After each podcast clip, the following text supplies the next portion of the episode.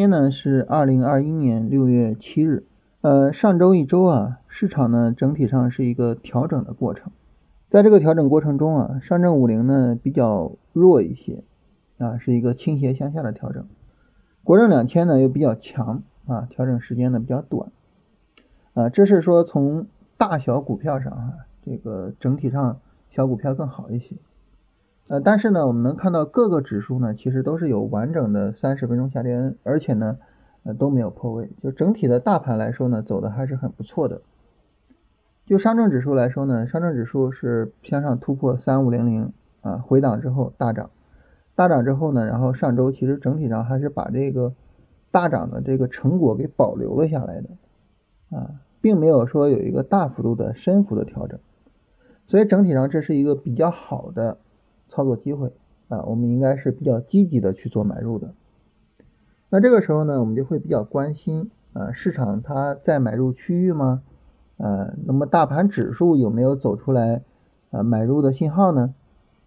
在周五的时候啊，我们跟大家说，那么大盘呢，它如果说今天能够稳一稳啊，就是不再像呃周五那样急涨急跌是吧？尤其是不再急跌啊，那这个时候呢？我们就可以考虑去做买入。那今天上午呢，我们看到大盘呢，它是一个震荡下行的过程。这个震荡下行和周五下午的下跌呢，形成了一个三十分钟的短线下跌。这个短线下跌呢，并没有说强有力的下跌，所以整体来说呢，呃，构成了一个三十分钟上的买入信号。因此啊，从大盘的角度啊，我们今天呢，实际上是应该去做一个买入的。下午呢，实际上就是一个持仓的过程了。所以现在整体来说呢，我们应该是买入，然后呢去做持仓。啊，大家知道呢，那么我们做了买入之后哈，整体的这个个股的处理会按照个股自身的走势去做处理。啊，也正因为如此哈，那么我们之前就已经买入的，就在周三上周三的时候就已经买入的。白酒的个股还有白酒的 ETF，那么都是一路持有到现在的啊。那么我们出场是按照个股去进行处理，不会太多的去考虑大盘。所以这个时候呢，那么后续啊，我们针对这些个股做出场处理，那么就按照个股的走势来啊，你该怎么设止损怎么设止损啊，该怎么样去呃做这个持单过程中的跟踪啊，怎么样做跟踪。那但是大家可能会说呢，我我如果说还有仓位，我怎么办呢？那既然大盘现在是吧都已经涨了，那我行，那我明天一开盘我就买吧，这行不行呢？不行，为什么不行呢？因为大家知道哈，我们是比较提倡呃下跌去做买入，就不要上涨去追着买。所以呢，如果说你还有仓位的话呢？那么这个时候最好能够等大盘一个新的三十分钟下跌，不要太着急啊！而且呢，我们看到最近市场也是呃一起一落切换的非常快，是吧？你一追，啊，它马上开始调整，你一下追个高点，多尴尬呀！啊，所以呢，等个调整看一下。那如果说呢，一个特殊情况啊，明天这一开盘它不涨，它直接调，呃，直接调呢，那么这个时候这个可能也是比如说。上午往下调，调不下去，啊，没有办法向下跌破，比如说三五八零，啊，这个时候实际上呢，就是一个新的买入机会，啊，所以呢，就是 如果说我们有仓位要做买入的话，不要着急，啊，不要太着急。那这是关于大盘的这个情况，啊，那么关于板块的情况啊，呃，今天呢走的比较好的是华为鸿蒙的概念。啊，然后呢就是芯片半导体，然后就是酒，啊，就今天我看到大家又在发很多关于酒的段子，啊，如果说你想要在股市里面赚钱，最重要的就是把握住市场的主线，比如说前年的酒、去年的酒、今年的酒以及明年的酒，啊，就是发发各种段子，但这个事儿我也跟大家聊过啊，就是白酒这个东西呢。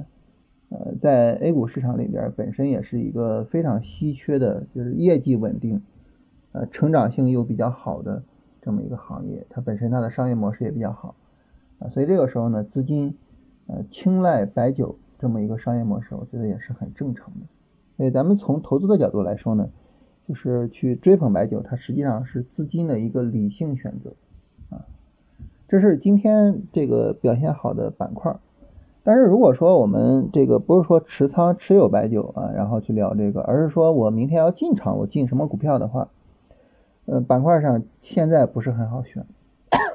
然后走的好的板块可能已经在涨了，嗯，先于大盘上涨嘛。然后呢，走的弱的板块呢，可能调的大。还有什么呢？还有一些板块啊，它可能调整不够充分，就跟国证两千似的，是吧？调整不是很充分，就坐着很别扭。所以，如果说从这个今天选股票，我明天去做这个角度，嗯，今天也不太好选，不太好说去做哪个板块。我今天还特别去看了一下新能源车和锂电池，为什么呢？大家看到今天呢，新能源车指数呃是往下走的啊，那你这个板块你在下跌，下跌就有机会嘛，是吧？根据咱们的理论，下跌就有机会，所以呢就去看了一下这个板块。结果呢，整体上也是，呃，五花八门，啊，就是有的在持续上涨，啊，尤其是六伏啊，锂电池相关的，有的呢就调调的比较厉害，啊，有的就跟指数是类似的，就调的不是很充分，尤其是那些大股票，啊，整体上调的不是很充分，啊，所以呢，也是看了一圈儿，啊，没有找到太好的个股。所以这一波做买入的话呢，实际上在这一点上也是可能也会是比较被动的，就是没有什么太好的板块可供选择啊。然后这个时候可能就是主要围绕个股来选了，是吧？主要围绕个股选啊。这是今天这个板块的情况。呃，说完大盘跟板块，来看大家问题啊。有朋友问说零零零四零八还能不能持有？这个你问这种具体的操作，你说能不能持有，能不能什么？这个它取决于你的这个出场条件啊，你比如说零零四零八啊，藏格控股啊，首先来说这个股票我我我我我进不来是吧？因为它上涨的前一天六月二号还是一个跌停，这我没法做啊。再一个呢，就是如果说你进来了，那这个时候就说明咱们交易方法呢之间还是有一些偏差的，所以你问我能不能出，我这个不好回答呀，我我我不知道你的止盈习惯。啊，所以这个不好回答。然后选了两个股票啊，永泰科技和云天化，准备突破进场，可是一开盘就高开，这怎么办？啊，永泰科技和云天化，永泰科技我们群里边没有人选，因为永泰科技要选，它应该是前面选啊，不应该是今天选。然后呢，云天化呀，今天呢，呃，就是新品团有人选出来，哎。也遇到这个问题了，所以也问我这个问题。然后呢，我把我在新米团的回答 在这给你复述一遍。就是如果说呢，我们去买一个股票，尤其是像我们呢，我我我我们是采用这种突破的方式去买股票，是吧？那采用突破的方式去买股票呢，这个时候呢，那么你就会去看它这个突破高点在哪里，同时呢，你也会去思考，我允许市场给我多大的价格上的误差。为什么呢？它不仅仅是高开，它带来价格误差，它如果说向上突破，行情的速度特别快，也会带来价格误差。所以 你肯定会需要去想，我允许它给我多大的 价格误差？如果市场给的价格误差在你可以接受的范围之内，那你就直接进就完了，是吧？没什么可说的，直接进就可以了。但如果说呢，超出了你的价格误差，这个时候怎么办呢？两个选择，第一个降仓位进，啊，仓位是我们永恒的一个控制风险、降低风险的手段。第二个什么呢？非常重要啊，非常重要，就是不做了，哈哈，就是你既然超了，我就不做了，啊，就是允许不做，允许踏空。那比如说云天化，云天化呢，那么如果说我们使用五分钟突破。我们的正常的突破位置在哪儿呢？其实我们正常的突破位置呢，也在一零点九啊，也就是呃周五的时候，我看一下具体时间啊，周五十一点十五的这个高点啊，十块九毛五，十块九毛五，你突破加一分钱就十块九毛六，是吧？也在十块九毛六。而今天开盘呢是十块九毛五，所以正好是你的突破价，这就没什么好犹豫的了啊。云天化是直接可以做的啊，它没有超出我们的范围。但如果超出了，就需要去控制一下。呃，老师如何根据格林美股东减持和你投建新项目的消息来做下一步的操作？格林美今天的下跌可能主要是因为股东减持所导致的。就近期呢，很多股票股东在减持啊，医美的一些股票股东减持直接打跌停了，是吧？呃，那么这个股东减持呢，它和这个庄家出货是完全不同的概念，是吧？因为庄家出货咱们没有办法去确定啊，它究竟是不是在出货呢？不知道。但是呢，股东减持是要去出公告的，是吧？我们就都知道啊，所以这个时候呢，会引发市场的一个恐慌情绪啊，导致它的下跌。他那个呃投建的新项目，这个倒是没有什么太意外的啊，也是在主业之内进一步的去拓展它的这个经营空间所以今天呢，主要还是股东减持所带来的短期的情绪。呃，这方面呢，我没准备对它做一个特殊处理，就是向下破位，我就先出来再说啊，你不破位呢，我就持有。其实这种调整啊，大家可能见的少啊，因为你比如说你你你你没有做过这个波段。或者是你做波段，但是运气比较好，没有经历过这种调整。但这种调整在我做波段、做长线的过程中，经常发生啊，经常发生。十一块四毛二跌到现在九块八，是吧？这个一下跌了百分之十几啊，这种调整很大吗？其实经常发生。我我我之前跟这个，因为大家加了新米团之后，发现，哎，你这新米团怎么只聊短线呀？嗯，也跟我们聊聊波段是吧？然后我就跟大家聊，我说波段不像你们想象的那么轻松啊，想要在波段的股票上赚钱不是那么容易的。我当时跟他们举例子，就当时做这个欧普康视的波段，你从事后看啊，这个去年九月中下旬啊，四十来块钱买欧普康视，然后呢，去年呃今年二月份。欧普康是最高到九十多，翻了一倍，是吧？这属于我们说的大波段翻一倍。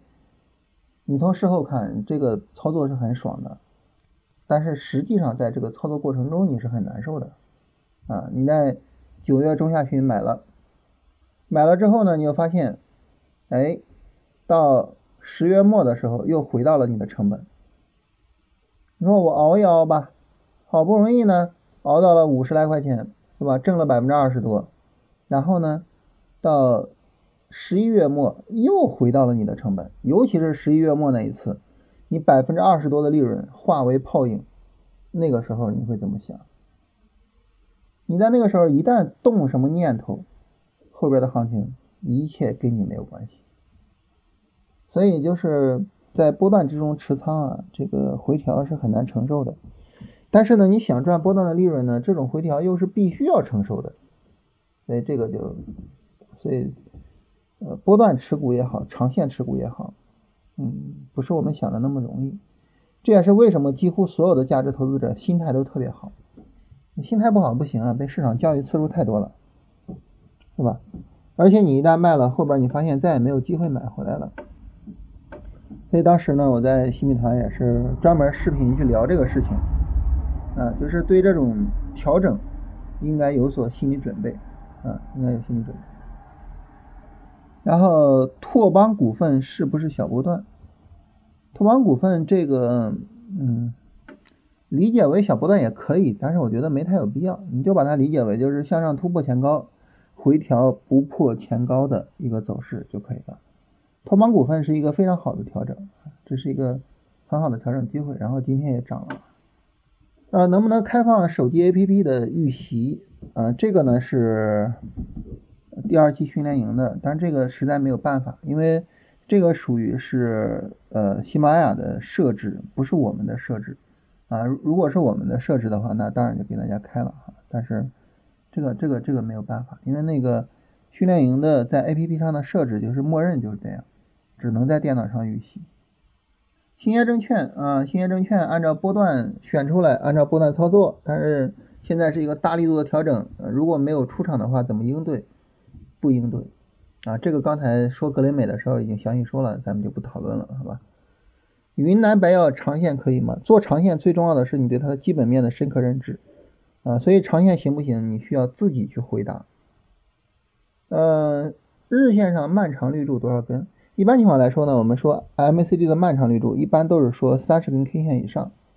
一般情况来说，老师回答的问题怎么看不到啊？这个一般都是回答前一期节目下面的留言啊，然后呢，这个如果说你在这一期节目下面留言的话，就下一期节目去回答你的问题。啊，下面有两个个股问题啊，不知道想问什么？呃，大家有问问题的话呢，就是把问题说清楚，就是关于这个股票我有什么疑惑，或者是我有什么要问的。啊，然后呢，就是好交流一些，好吧？那我们今天就到这儿。